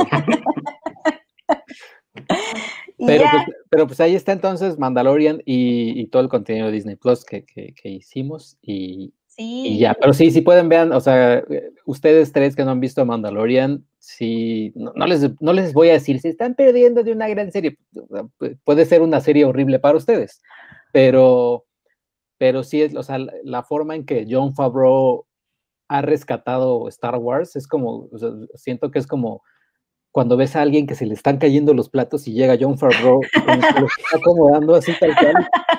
Te ayudo, hermano. Y Sí. Llega John Favreau y Baby Yoda. ajá, con Oye, Baby pero es que- Yoda y demás. Es que es lo que decimos, o sea, John Favreau tiene toda la libertad del mundo. Evidentemente es porque es John Favreau, ¿no? Pero ¿qué ha pasado en otros casos, en otras circunstancias? E incluso un poco lo hablamos aquí cuando Joker, cuando los estudios dicen, ay, sí, güey, ya hazlo, no me, no me importa, y ni siquiera están volteando a ver lo que esta gente está haciendo, es cuando esta libertad hace que terminen haciendo cosas muy interesantes y que sobresalen a todo esta saturación que hemos tenido desde hace tanto tiempo, ¿no? Incluso creo que pasó lo mismo con Thor Ragnarok, que yo nunca la vi, pero, pero me parece que, que Taika Waititi hizo lo mismo, porque fue como, sí, ándale, hazla, ¿no? Hazla y a ver qué sale, ¿no? Y de pronto sale una, una película que mucha gente ha dicho que pues es de las mejores del MCU. Entonces creo que cuando, cuando los estudios grandes empiezan a, a confiar un poco en la gente que están contratando y, y dicen, bueno, vamos a ver qué hacen y ya después nos metemos. Lo mismo pasó con Rogue One, ¿no? Cuando Garrett Edwards empezó a hacer lo que hizo, terminó haciendo una cosa súper bélica de guerra y que todo el mundo dijo, no, no, espérate, o sea, sí, pero bájale. Digo, cuando le bajaron, aún así quedó muy bien, pero ya me imagino lo que este hombre ha de haber hecho para que al final, en este corte, y hablando lo que decíamos al principio de, de- de este podcast, que tanto ha de haber hecho para que la cosa haya terminado tan bien, ¿no? Entonces, cuando creo que cuando esta gente grande dice o le da libertad a, a la gente que, que ellos mismos están contratando, creo que se hacen cosas así. Entonces, Sí, pero creo que hay, ahorita se me están ocurriendo dos casos que no son tan, tan buenos que les hayan dado toda la libertad. Eh, y uno empieza con, con M y termina con Michael Bay. Y, eh, y el otro empieza con Sí. Z y termina con Zack Snyder. Sobre todo, sobre todo que va a venir la película de cuatro horas de Batman, no, de la Liga de la Justicia. O sea, No, no, yo no, yo, paso Oye, un montón. Yo- vi un tráiler en blanco y negro de, del de Snyder Cut con una versión horrible de Hallelujah. que le, gusta- le encanta, le encanta Zack Snyder, la usó en Watchmen. Le encanta Oye, esa pero- canción. Pero qué versión tan más espantosa. Pero tiene sus fans. O sea, lo cierto es que Zack Snyder tiene sus fans y les va, les va a encantar esa versión. A mí me encanta la versión de Watchmen de casi tres horas. Me fascina, siento que es increíble. Pero Soccer Punch, que creo que Zack Snyder tuvo carta libre con Soccer Punch, híjole, sí, es horrible. Soccer No, Punch. Soccer Punch es re fea. A mí me gusta 300 mucho. Sí, sí. No, pero de verdad, Porque o sea, ahí vimos a Michael Fassbe- Fassbender, o al menos yo lo vi por primera vez ahí. pero de verdad esta canción de Hallelujah, o sea, Leonard Cohen a estar retorciéndose en su tumba, diciendo, "Qué canción tan bonita y que ni Shrek la hizo mal. O sea, cuando ya ni Shrek hace una versión mala de tu, de tu canción y que este señor, y que, insisto, cuando salga el Snyder Cut y a la gente no le guste, va a decir, no, esa no era mi versión, otra vez. Y entonces vamos otra vez a lo mismo. Esa versión, esa versión fue censurada por mí mismo. Ajá, Tengo un, tengo un yo mismo que tiene mejor gusto que eso. Sí, pero creo que al final son, al final son artistas. Háblese George Lucas. No, esta versión de Star Wars no es la que yo quería. Le estoy haciendo ahora otro nuevo corte. No, miren, ahora le hice otro corte. No, ahora Han solo disparó primero. No, ahora no lo disparó primero. No, ahora esto. Y es como, ya, George Lucas, ya. Basta. Sí, creo que bueno, a todo el mundo le va a gustar Justice League. No veo mucho chance de que no les vaya a gustar, porque quien la va a ver ya son fans, ya vienen con una opinión Está- predispuesta. E- Está hecha para los fans y pues eso está bien. Y, y creo que sí Sí. le quedó muy bien que se estrene en, en un, en un lugar como HBO exacto. Max. Que bueno, no habría otro porque es de Warner. Oigan, hablando de, ah, lo, lo- lo iba, iba a decir esto hace ratito, pero se pasaron del baile de los 41 a Mandalorian. Eh, hablando de, de historias sobre LGBT, este, mañana se estrena en Amazon una película que se llama Uncle Frank, el tío Frank. Es de, la dirige Alan Ball, es con Paul Bettany y Sofía Lillis, la niñita de It. Eh, yo tuve entrevistas con ellos dos, entonces ahí la pueden encontrar en el sitio. Y está padre la película, está, está muy bonita. Creo que es de estas películas que van a estar sonando en la época de premios. Me recordó, eh, no sé, es- está chafa la comparación, pero me recordó mucho a Green Book, pero en el, en el sentido de que es una película hecha para premios. ¿Sabes? Es el tipo de película que le gusta a la academia premiar. Entonces, este, creo que va a estar sonando bastante.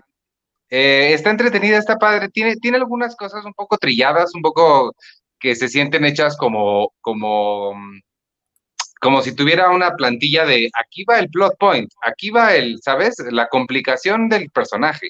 Este, entonces siente muy by the book, pero, pero está divertida, está entretenida. Es la historia de un, el personaje principal es este, el, el tío Frank, que es Paul Bettany, que le ha ocultado casi toda su vida a casi toda su familia el hecho de que es gay y está viviendo con este hombre que está ahí recargado junto a él. Está situada en los 70, a principios de los 70. Sofía Lillis se muda a Nueva York para estudiar en la universidad y, y ahí es donde empieza a interactuar más con su tío Frank, se da cuenta de la verdad, de repente se muere el abuelo, el papá de Frank y abuelo de ella, y tienen que regresar al pueblo, de su pueblo natal, para confrontar la verdad de su pasado. Está, está padre, es una historia muy personal para Alan Ball. Alan Ball, para quien no sepa, es el creador de Six Feet Under y escritor de American Beauty.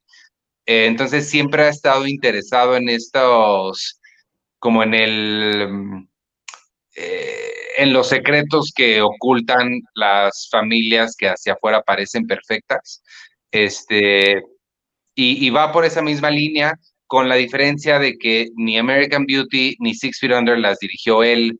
Él, bueno, no sé si habrá dirigido episodios de Six Feet Under, pero no creo, porque muchos eran de Rodrigo García y de otra gente. Y el tono de ambas, de American Beauty y de Six Feet Under, es mucho más oscuro, mucho más retorcido. Creo que a esta de Uncle Frank se hubiera beneficiado un poquito de más oscuridad, de menos, eh, eh, de menos le- le- levedad, levidad, levedad, livianez. este, porque sí se siente un poco demasiado eh, pues sí, liviana para, para el tema que está, que está tocando pero vale mucho la pena, creo que está, creo que está padre y de nuevo, creo que va a estar sonando mucho en la época de premios, sobre todo por Paul Bettany, que sí, yo cada vez que veo a estos actores del MCU, fuera del MCU, sí digo como, o sea, como que se me olvida lo, lo, lo buenos que son, ¿no? Antes en el año vimos a Mark Ruffalo en la serie esta de, de HBO y, y como, y Scarlett en, en Marriage Story, como que cada vez que los ves fuera del MCU te acuerdas de lo buenos que son y Paul Bettany de verdad aquí hace un, extraordinario trabajo. Y, y, pues está padre, creo que vale mucho la pena, está en Prime Video a partir de mañana miércoles, este, dense una vuelta por ahí si la quieren, si la quieren ver. Y la otra rápida nada más para mencionar, para irme con Disney Plus, que hablaban de eso, es una serie documental que se llama The Imagineering Story. Es la historia de cómo se han hecho los parques de diversiones este, está bien padre, está bien padre porque además, digo, sé que mucha gente, nosotros este, conocemos a varias personas que trabajaron en el Parque Carlos del Río, eh, Diana, que trabajaron ahí, nos contaban historias de los túneles que hay abajo del, de, de, Walt Disney World, de todos estos como secretos que, que pues solamente la gente que ha trabajado ahí conoce. Y, aquí nos llevan a eso, nos llevan a la cancha de básquetbol que está atrás de Splash Mountain, que era como un mito, un rumor, que yo creo que a la gente que ha de estar ahí, que conocía todas estas cosas, le ha, de dar mucho coraje que ya están revelando esos eh, secretos, pero está bien padre ver el, digo, la cancha de básquet que está ahí, los túneles por abajo, todo el tipo de, de cositas secretas que hay y cómo se, cómo empezó Walt Disney armándolos por primera vez y hasta dónde han llegado ahora. Eh, está curioso porque con Walt, o sea, la historia de Walt Disney con los parques termina al final del primer episodio, se muere, y es lo que han hecho los parques después de él, llega Michael Eisner y todo esto, pero está, está muy divertido, está muy entretenido, toda la gente que le guste como la historia de cómo se hacen las cosas, em, creo que es un, muy buen documental, es de lo que más me ha gustado ahí en, en Disney Plus, que no, no he visto tanto, pero pero este y La ciencia de lo absurdo de Poncho Herrera, que también sale en los 41, está este, creo que es lo mejor. Oye, eh, nada más como para, para señalar, Alan Ball sí dirigió algunos episodios de Six Feet Under y te, ¿Ah, va a te va a sorprender que dirigió el que se llama Everyone's Waiting, es decir, dirigió el final de el último. el último episodio, que es un episodio eh, así perfecto de, televisión. Él dirigió el, último episodio. Pues sí tienes razón, sí me sorprendió. pero sí, sí quiero ver a Uncle Frank. pero Alan Ball no me decepciona un poquito, pero, o sea, no, pero sí es esa, ese es como Richard Kelly, ¿no? Que hace algo increíble como American Beauty o Six Feet Under, y ya todo lo que hace, sí es como, ah, está bien. Pues hizo True Blood, True Blood está bien, al principio empezó bien, y luego ya las otras que hizo, no, ya, la otra serie, tiene otra serie que no me acuerdo ni cómo se llama, que nunca vi. Here, and Now se llama. Es la Here and Now. Para HBO, que se canceló creo que después de una temporada. Sí. Oigan, yo quiero hablarles de dos cosas completamente opuestas que no tienen nada que ver y que... ¿El bien y el mal? No, me gusta mucho que, que yo disfrute cosas tan, tan distintas en, en mi vida. De entrada, eh, la, una de las cosas que, vi primero en, Disney Plus, porque me moría de ganas de volverla a ver después de tantos y tantos y tantos años, es Atlantis, el Imperio Perdido, que es una belleza de película. Y la verdad es que ahora que la volví a ver me gustó mucho más. Dije, ¿por qué la gente no le gusta? Es, es muy buena. Es... Yo ni siquiera la he visto. Pero creo que, creo que le habla mucho a, esta gente curiosa de, explorar eh, como historias perdidas, la ciencia, la, ¿sabes? Como la arqueología, estas cosas que, de pronto pueden llegar a ser o a sentirse un poco muy aburridas, pero, pero a mí me gusta mucho cómo este personaje de Milo, que es el, protagonista, el que vemos ahí con esos lentotes enormes, pasa de ser el bobo al que nadie le hace caso porque él es un experto en letras, a ser el héroe de una sociedad, de una, de una civilización perdida como, como lo es Atlantis, y además todo lo que involucra esta película, es decir, eh, el, submarino que aparece ahí arriba, ¿no? La, tecnología que, supuestamente es lo que, da vida y hace que, sea posible que exista Atlantis en el contexto y la forma en la que en la que, en la que funciona, a mí de, de, verdad me pareció fascinante. Tiene un montón de humor negro. Por ahí esta señora que cuando dicen, pues mira, vamos a hacer esto y vamos a tratar de trabajar juntos, somos un equipo, vamos a salir adelante, no sé qué. Y esta señora que no me acuerdo su nombre, pero que todo el tiempo está fumando y dice, moriremos todos, ¿no? Eh, son estas cosas también de humor bastante interesantes que me gustan muchísimo y que sigo sin entender por qué a mucha gente no le gustó. Por ahí sé que está una secuela que se llama El regreso de Milo o algo así, pero de verdad esta película de Atlantis, El Imperio Perdido, es una maravilla y, y disfruté muchísimo verla otra vez, porque aparte me acordé de los juguetes que yo tenía de McDonald's cuando, cuando salió esta película, que no dónde quedaron. Eh, por ahí yo también me acordé que la tenía en, un VHS que ya no supe dónde quedó, pero de verdad me, me gusta, me gusta mucho, mucho eh, Atlantis. Y por ahí tengo el vago recuerdo de que llegué a jugar un, un, juego de PlayStation sobre la película, pero la verdad es que no me acuerdo. Así ya no sé si mi mente me está traicionando o no. Si alguno de ustedes jugó un videojuego en PlayStation 1 sobre Atlantis, díganme y a ver si no estoy ya enloqueciendo. Y la otra cosa que les digo que no tiene absolutamente nada que ver con Atlantis ni menos con Disney Plus es que este fin de semana, eh, bueno, este jueves se estrena una película mexicana dirigida por Michael Rowe que se llama Danica y que, protagoniza eh, Demian Bichir. Es una película que estuvo, que fue parte del, Festival Internacional de Cine en Guanajuato y que lo, lo, platicamos aquí el festival ante pues, la situación que estamos viviendo en el país, dijeron, ok, no podemos hacer funciones, pero la gente sí puede estar un poco separada en espacios abiertos.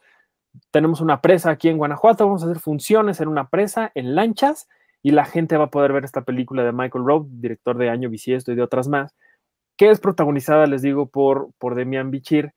Y es una historia bastante fuerte. Es, es una historia de este hombre eh, que es un escritor de más o menos 50 años, que llega un día a una playa a, reencontrarse con viejos amigos y él en un momento en que se va con, con, con, digamos, con el, el, esposo de su, de su amiga y se van a, al mar y a platicar y demás, conoce a esta niña que, que se llama Danica y ella empieza a coquetear muchísimo con él. Y él, pues evidentemente, él es un hombre de 50 años que está haciendo, pues, esta niña de 15 años le está coqueteando muchísimo, pues él se, se enfrenta como a esto que, pues, evidentemente está mal, ¿no? Que, que no puede ni fomentar, ni, ni seguir el juego, y, y, lo más que tendría que hacer es huir y demás. Pero lo que a lo largo de la película, lo que va sucediendo es que este hombre va viendo cómo prácticamente como todo, toda su felicidad que él tenía al inicio de la película, pues se va desestabilizando cañón por, no por lo que está sucediendo con, con esta niña, sino toda la conversación que ellos están teniendo. Por ahí se habla mucho de algo que se llama mar de fondo, que no sé si estoy en lo correcto, pero según nos explican, es algo que ocurre en, en el mar, que es como una marea que viene de lejos y que es casi imperceptible, y que únicamente te das cuenta cuando ya está en, en, la orilla y es cuando pues ya vienen los problemas y ya, ya tienes ahí el mar de fondo casi que enfrente, en ¿no? Y eso te genera un montón de problemas. Esto es un poco más o menos así. La relación de ambos eh, es, es, justamente algo así, que esta, esta conversación que ellos empiezan a tener, la forma en la que ellos empiezan a desarrollar esta relación que tienen, pues empieza a des desestabilizar por completo toda la vida de este hombre. Y, me sorprende mucho eh, además del tema, cómo lo trata Michael Rowe, me sorprende mucho que, eh, pues bueno, Demian Bichir sabemos que es un talentazo, que pues, nominado al Oscar, que ha trabajado con muchísima gente increíble del mundo y comparte toda la película con, con esta, con, con, con, la actriz que le da vida a Danica, que se llama Sasha González, una actriz que con esta película marca su debut en el cine. Estamos hablando de como de estas, o sea, esta gran fuerza que él es actoral, y que la comparte con, con, ella que no tiene absolutamente o no tenía, eh, pues digamos que ninguna experiencia previa. Y es un duelo actoral interesantísimo, que, que a mí me, me, me, llamó muchísimo la, la, atención. Es una, es una, película muy interesante que, que, va a llegar a los cines este jueves, les digo, dirigida por, por Michael Rowe. Y pues siempre es padre volver a ver a, a Demian Bichir en, en, el cine mexicano. La última vez que lo vimos fue en 719, hace como cuatro años, si no mal recuerdo. Entonces, pues bueno, siempre verlo a él por acá en, es muy interesante. Hoy tuve oportunidad de platicar con él y pues bueno, pronto también les compartiremos la entrevista completa. Va a estar en, para todos los Patreon y, bueno, una, un extracto de nuestra charla estará también disponible en, nuestras redes. Y me contó algo que también me parece muy interesante. Este fin de semana, este jueves, va a dar una charla a través de Instagram, me parece, en donde él va a dar como una especie como de taller de actuación.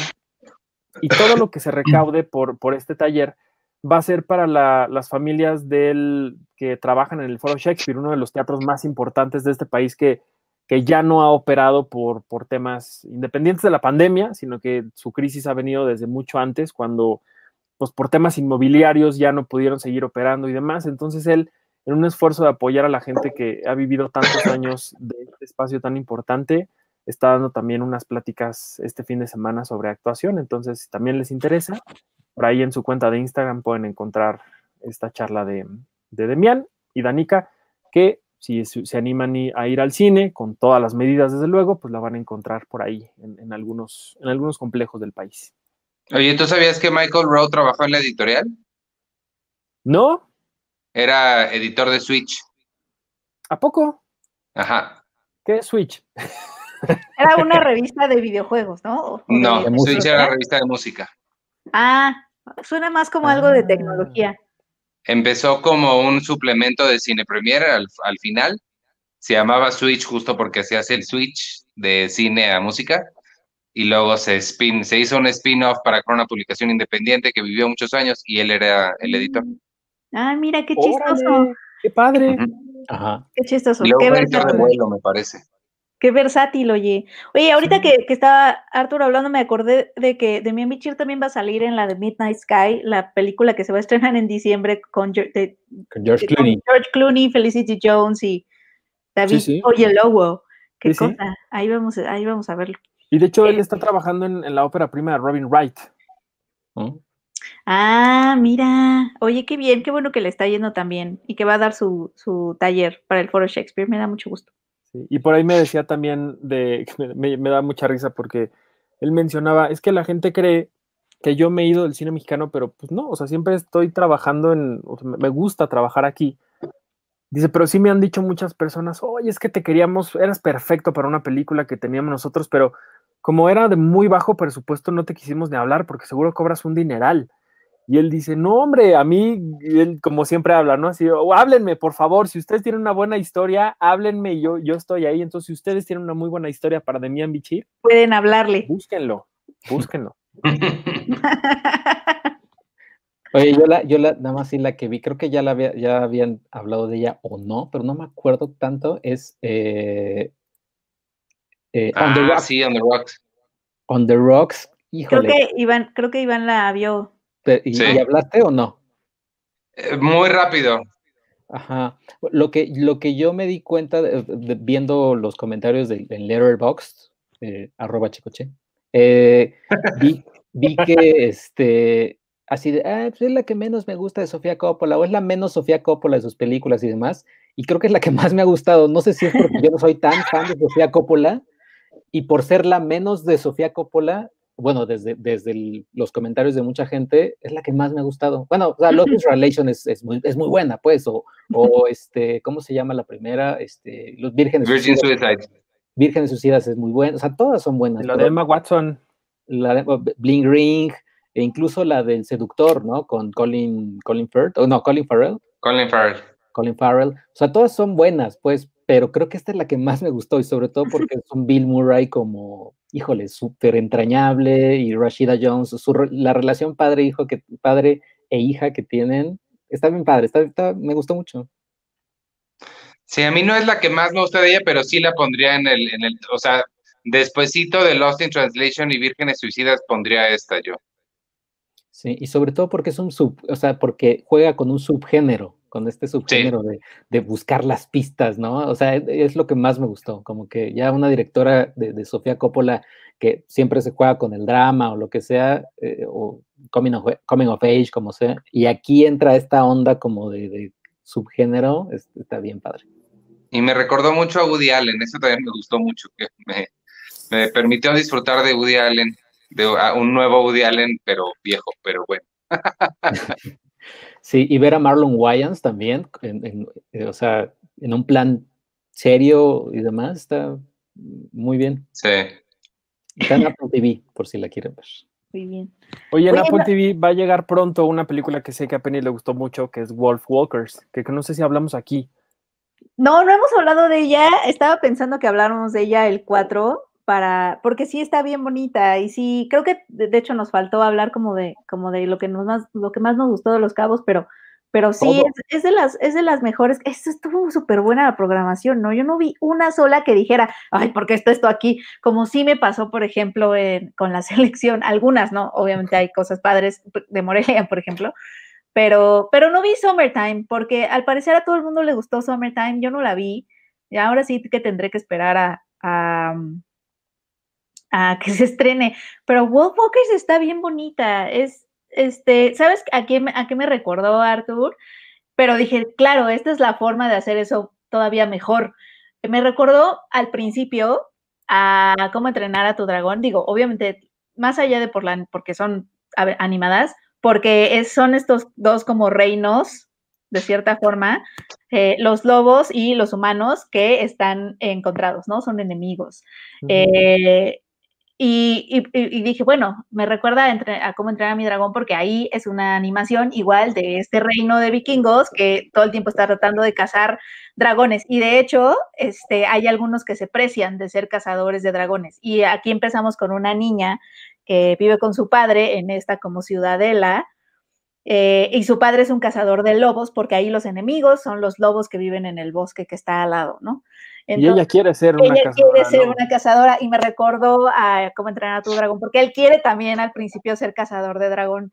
Y como les, y a ambos les sucede que cuando es- están frente a frente, ¿no? Con estas criaturas, por algunas circunstancias no pueden, ¿no? No pueden matar a ese otro.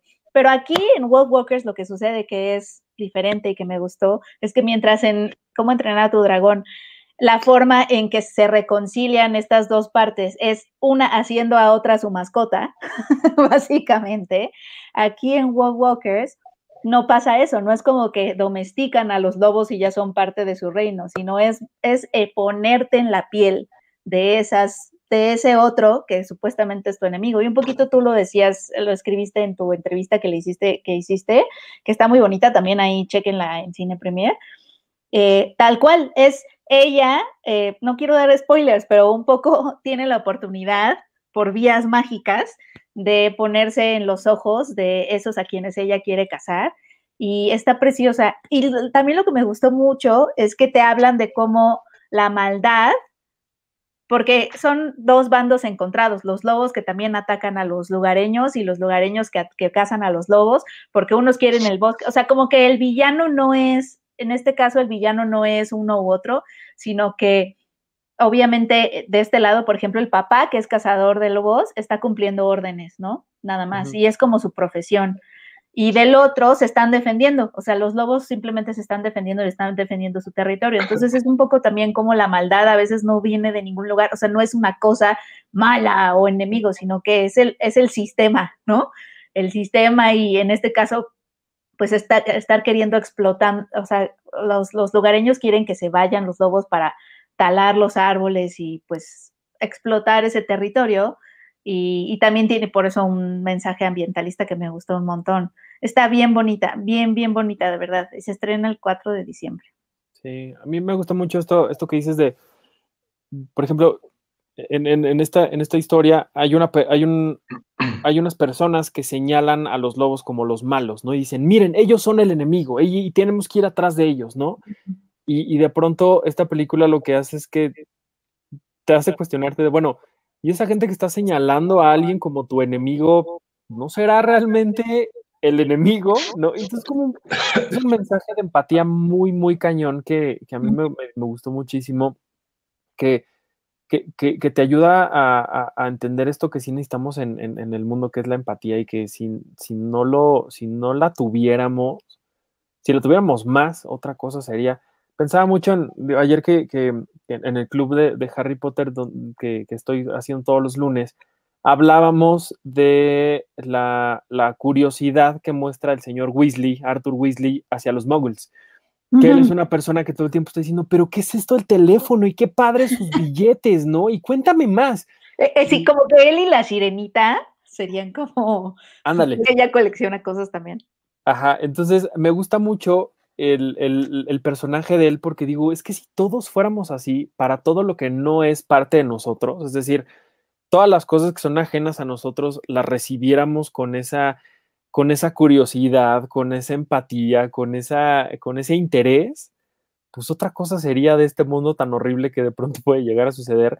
Y Wolf Walkers es, es, una, es, una, es una historia muy hermosa, no nada más en su historia, también en su técnica de animación, porque es como estas otras que hemos hablado aquí varias veces, que son películas que no necesitan más que un trazo bonito para contar una historia hermosa. Es decir, aquí no hay una técnica de animación ultra mega detallada donde el agua parece realmente agua. No, aquí los trazos de, los, los, pincelazos de estos eh, artistas cobran vida y lo hacen además en una historia bellísima en todos los sentidos. Entonces, qué bueno que ya va a llegar pronto a Apple TV. Sí, y, eso que dices, eh, a, mí, a mí me hizo pensar cómo la reconciliación entre bandos enemigos, por ejemplo, no es no es apropiártelo, no es que, que, ya sea parte de tu familia, no es, o sea, como la verdadera reconciliación no va a venir de que, de que te apropies de ese otro o de que te, te, lo asimiles o de que vayas a imponerle o empiece a compartir tu, tu, tu, o sea, los encuentros no se dan en las similitudes, o sea, no que es que muchas veces veo películas donde la asimilación o la reconciliación de dos enemigos son o, apropiándote del otro o asimilándolo o irle o ese otro ya ve el mundo como tú lo ves y entonces ya pueden ser amigos o eh, ya son parte de tu familia y entonces ya vive contigo. O sea, es, eso.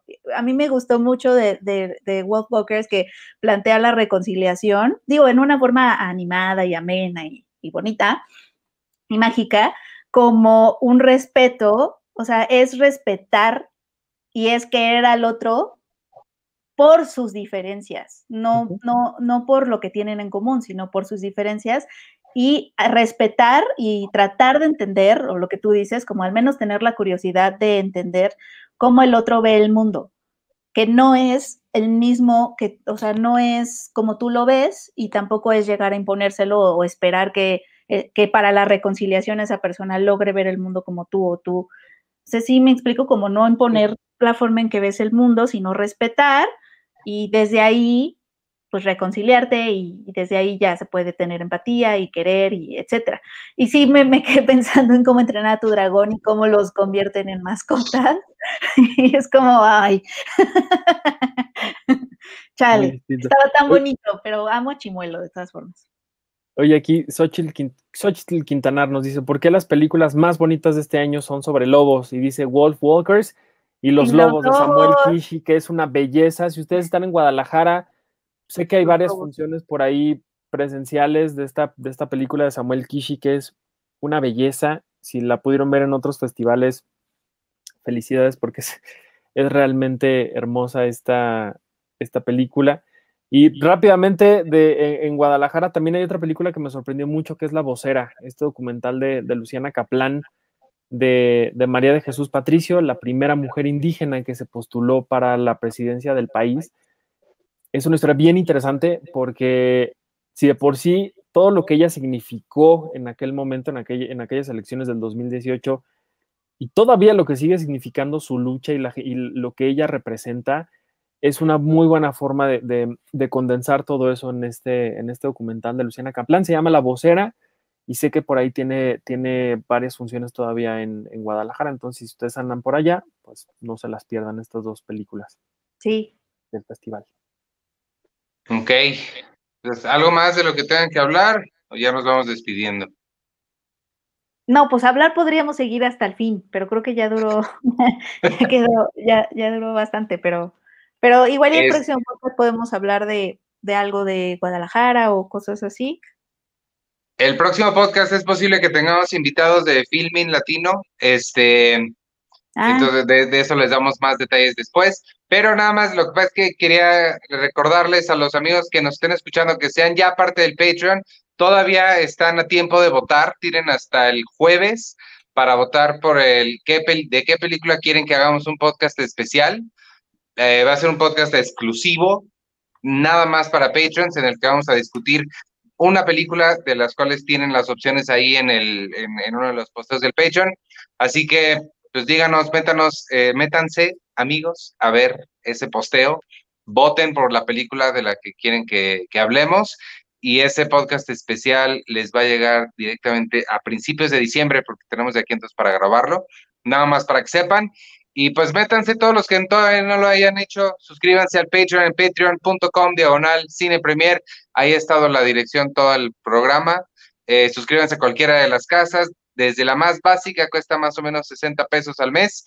Tienen ahí acceso al sitio sin publicidad, leer todas las revistas digitales que hemos hecho y que continuaremos haciendo, acceso al Discord, que es eh, el foro de discusión, Además, hay otras donde tienen ya acceso a los videos que hace Sergio de Mandalorian, a los videos de creatividad que estoy haciendo yo, a, contenido exclusivo, eh, muchos regalos que hemos tenido. Y acuérdense que el 20 de diciembre vamos a hacer nuestra celebración de Navidad eh, con regalos navideños para todos. Ya se los enseñamos hace rato. Son unos, eh, ¿cómo se llaman? Sets de Lego y una figura increíble de Venom para todos los que la vamos a, regalar ahí en el Patreon. Entonces, patreon.com, diagonal, cine premier, métanse. Y si nadie más tiene algo más de qué decir, ya vámonos. Me despido entonces. Yo soy Iván Morales y me pueden seguir en todas las redes sociales de Cine Premier. Ah, no, me pueden seguir en arroba Iván Morales y en todas las redes sociales de Cine Premier en arroba Cine Premier con la E al final. Y este, y nada, escuchen todos los demás programas que hacemos. Los jueves yo hago Seinfeld un episodio a la vez en vivo con Carlos del Río. Los domingos estoy con Víctor en los Tesoros del Colecto. Los lunes y miércoles Sergio va con clasificación pendiente en la noche como a las 7 u 8 los lunes y miércoles. Y este que están escuchando que es los martes. Y listo. Gracias por escuchar. Adiós. Ah, dice hay una Reyes, tengo una pregunta con respecto de las tres últimas casas de Patreon entre la de periodismo y apreciación cinematográfica. ¿Cuál es la pregunta? No, más bien no dice, entré a la de periodismo y apreciación cinematográfica, o sea, no, la de no tiene acento. Pero a lo mejor quería que tuviera acento. A lo mejor está, está preparando el terreno, es, es, misterio para, para, que, para que nos es un misterio. su pregunta. Hay, enigma, hay enigma. Ahorita viene la pregunta de Ulises. O a lo mejor solo nos quiere decir que tiene una pregunta, no nos la quiere compartir, ¿no? ahí está, ahí está ya. Si me pueden aclarar esa duda de favor para poder suscribirme. ¿Pero cuál? ¿Cuál es la duda? Sí, ¿cuál es, cuál es la duda, querido Ulises? vamos, a, leer otra vez su primer comentario. ¿Cuál es la duda de la vida? El primer comentario dice, tengo una pregunta con respecto de las tres últimas casas de Patreon, entre la de periodismo y apreciación cinematográfica. Creo que quieres saber la diferencia entre cada una. Ah, entre cada una. Bueno, son, son tres. Una es aprendiz, aprendices, eh, todo el contenido de ahí está diseñado para gente que se quiere dedicar a escribir sobre cine o a escribir cine. Entonces vas a tener talleres, o, hacer cine, ¿no? También. Sí. Eh, vas a tener eh, talleres, cursos y pláticas con gente que se dedica a, a, hacer todas esas cosas y vas a tener contenido específicamente para eso. Monóculo es para la gente que quiere analizar el cine de una, de una, con una perspectiva un poco más seria de, del lenguaje audiovisual. La forma en que la estamos describiendo es básicamente, si para ti el cine es más que solo entretenimiento, la casa monóculo es para ti, es para tener acceso a críticas, por ejemplo, lecturas de, eh, lecturas de críticas o pláticas con críticos profesionales y cursos y talleres de lenguaje audiovisual. Y la tercera es geek, la tercera es para totalmente lo opuesto a Monóculo, es para superhéroes, para Marvel, si Comic Con es tu lugar de ensueño, la casa geek es para ti. Sí, de Monóculo nada más quiero decir que también es para, es una casa para quienes también están interesados en ver cine, que, que, se salga un poco de la cartelera, por ejemplo, tan comercial, ¿no? Este, claro, una, también tenemos una cartelera alternativa, ¿no? Cine internacional, etcétera, como también otras latitudes de cine, quienes estén interesados en, ver más sobre eso, también es la Casa Monóculo. Nada más que tengo, tengo duda del nombre Monóculo, no sé si suena no es peyorativo, ¿sí? Porque un monóculo es una No. cosa. No, no, no. O lo- sea, no, no, no. Aquí, lo, aquí lo usamos como de, oh, mm, pero- no, pero nosotros cuando, malo, ¿sí? o sea, no, no, no, no, cuando nosotros sí queremos referirnos a un poco así, es cuando decimos el Monóculo. gremio mamador. Ahí es Ah, cuando, ya, ya, claro. cuando sí queremos ser un poco así. Por cierto, Checo, viste que el gremio mamador, así eh, tiene que ser en francés, este, estaba, eh, estaba hablando de Disney Plus mucho. Sí, sí, criticando. claro. ¿Sí? Sí, sí, sí. Ah, yo, yo vi un par, pero bueno, también eso- esas perspectivas nos ayudan, porque son, son anticapitalistas y así. También los mientan, se necesitamos. metieron a ver Stan Raven también. Oigan, mientan. capitalistas, tengo breaking news. ¿Qué? Eh, es que, ay, ya perdí el mensaje. Susana me está escribiendo que ella también ya consiguió algunas este, funciones de Cinemex, además de los códigos y eso, consiguió algunas funciones para poder regalar ahora en esta celebración de. Navidad. Entonces, otro de los regalos que vamos Órale. a tener es funciones este, de cine. Así que métanse al Patreon, hay muchas cosas exclusivas, todo lo que hablamos y sugerencias, si quieren cambiar el nombre nos pueden sugerir. y ya, despídanse ustedes, muchas gracias por habernos escuchado y adiós. Y ustedes despídense. Eh, yo soy arroba checoche y un saludo, un saludo a Tenoch, que ayer expliqué el por qué, el por qué le mando saludos. Ayer lo expliqué en clasificación pendiente por si quieren verlo. Yo, Y- tengo curiosidad. Oye, Y pero ya va a estar en Black Panther 2. ya estaban en Black Panther 2 Qué cosa. y, y- y hizo enojar a muchos. Obviamente algunos quieren, de- quieren mandar la carta a Disney para que se salga de Black Panther 2 y Disney claramente va a decir, obvio, sí, ¿Pero obvio. por qué? ¿Por qué? ¿Cuál, es, cuál es la razón? Pues porque como su- si- mucha gente piensa que a raíz, o sea, que fue la presión de, de Tenoch la que sa- por la que sacaron a Chumel de HBO, por eso ahora los Ah, fans de. Chumel, o muchos que les cae mal este Tenoch, por eso están Ya. presionando, ¿no? Por Ay, eso, Dios mío. arroba 2533 guion bajo este, Penacho 3, eh, Ya, ya, ya. le está escribiendo, le está escribiendo a Disney diciéndole, quita, quita Tenoch. Ah, ya, ya, ok, ok. Ya, no, no entendía cuál había sido la polémica. Y Tenoch así de, déjame echarme, déjame sacarme las lágrimas con estos dólares que voy a cobrar. Qué pues, padre que estamos triunfando en el mundo. No, qué padre que él y la gente de la gente morena, la gente que no es parte del- de estos estatus de toda la vida, lo- todo lo que él ha dicho siempre, qué padre que él lo esté haciendo, de verdad. Eso me da muchísimo gusto porque independientemente de todo eso, él es un actorazo, es talentosísimo, o sea, qué bueno. Y Qué ojalá bueno. que Black Panther sea lo primero de que ojalá que terminemos hartos de Tenoch en Hollywood porque ojalá que tenga un montón de trabajo. De verdad, lo, lo deseo muchísimo. Hay Sí, Qué bueno, qué padre. Así es. pues ahí Muy está. bien. Penny.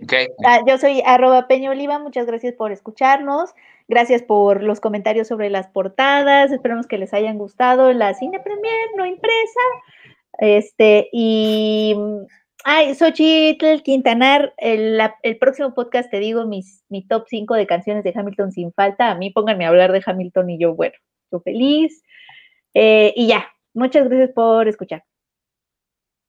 Y Yo soy Arturo Magaña. Cuídense mucho y nos vemos la semana que entra. Bueno. Malas. ideas. Bye.